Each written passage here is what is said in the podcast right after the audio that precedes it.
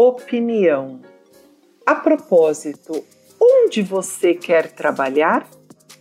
Por Juliane Penteado, analista de comunicação institucional do Centro Administrativo Sicredi, narrado por Shirley Oliveira. Uma tendência que tem relação com o espírito do nosso tempo é a busca por propósito e com ele a reorganização das prioridades da vida. Vivemos uma era que aponta para a geração de significado, na qual ansiamos por deixar um legado, ou melhor, gerar impacto social positivo por meio do trabalho. Para isso, encontrar uma empresa coerente com os nossos valores pessoais passou a importar tanto ou mais que remuneração e benefícios. Junto à orientação por propósito, se destaca o Employer Branding, disciplina que introduziu estratégias de marketing para gerar percepção positiva da marca empregadora. Cabe esclarecer que a preocupação com marca empregadora não é nova, mas a gestão intencional do tema, sim. O conceito de employer branding surgiu em 1990, muito ligado ao marketing de recrutamento, e hoje compreende um ecossistema de técnicas para a formação de imagem e reputação de uma empresa como empregadora, que é diferente da percepção como instituição ou provedora de produtos e serviços. Muito embora faça um link entre gestão de pessoas e marketing, o employer branding transcende essas duas áreas, já que zelar pela gestão contínua da reputação é tarefa de todos. Uma vez que os funcionários não são meros representantes da marca, eles são a própria marca, como define Suzy Clevery, autora e criadora do canal Employer Branding Brasil.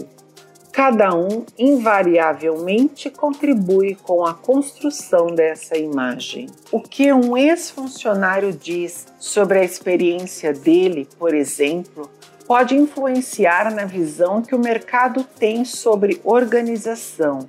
E é por isso que a marca deve ser trabalhada de dentro para fora. A gestão da marca empregadora reúne esforços para a criação de um lugar diferenciado para se trabalhar, respondendo por que pessoas devem permanecer na empresa ou escolher nela ingressar. Mas, para que essa proposta de valor seja legítima, nada importa mais que a coerência entre discurso e experiências ao longo da jornada seja para colaboradores, seja para demais stakeholders. Ainda para a autora, a estratégia deve ser construída com base nos momentos que importam. No final do dia, tudo é sobre pessoas e tudo é sobre experiências.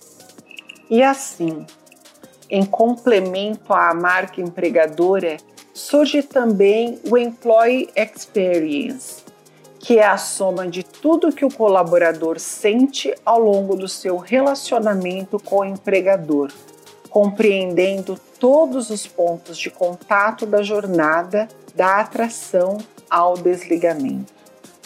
Se essas experiências forem positivas, eles têm o poder de transformar as pessoas em promotores, ajudando a atrair candidatos e clientes, formando um ciclo virtuoso se forem negativas, o contrário também acontece. Por fim, numa época em que não há mais muros entre comunicação interna e externa, e frente à cultura do cancelamento e polarização da sociedade, o employer branding fala mais da conexão com a verdade da empresa, incluindo fortalezas e vulnerabilidades do que com campanhas de comunicação bem executadas do ponto de vista da publicidade, mas que não refletem a cultura. A empresa não atrai quem ela quer ser, ela atrai quem ela já é.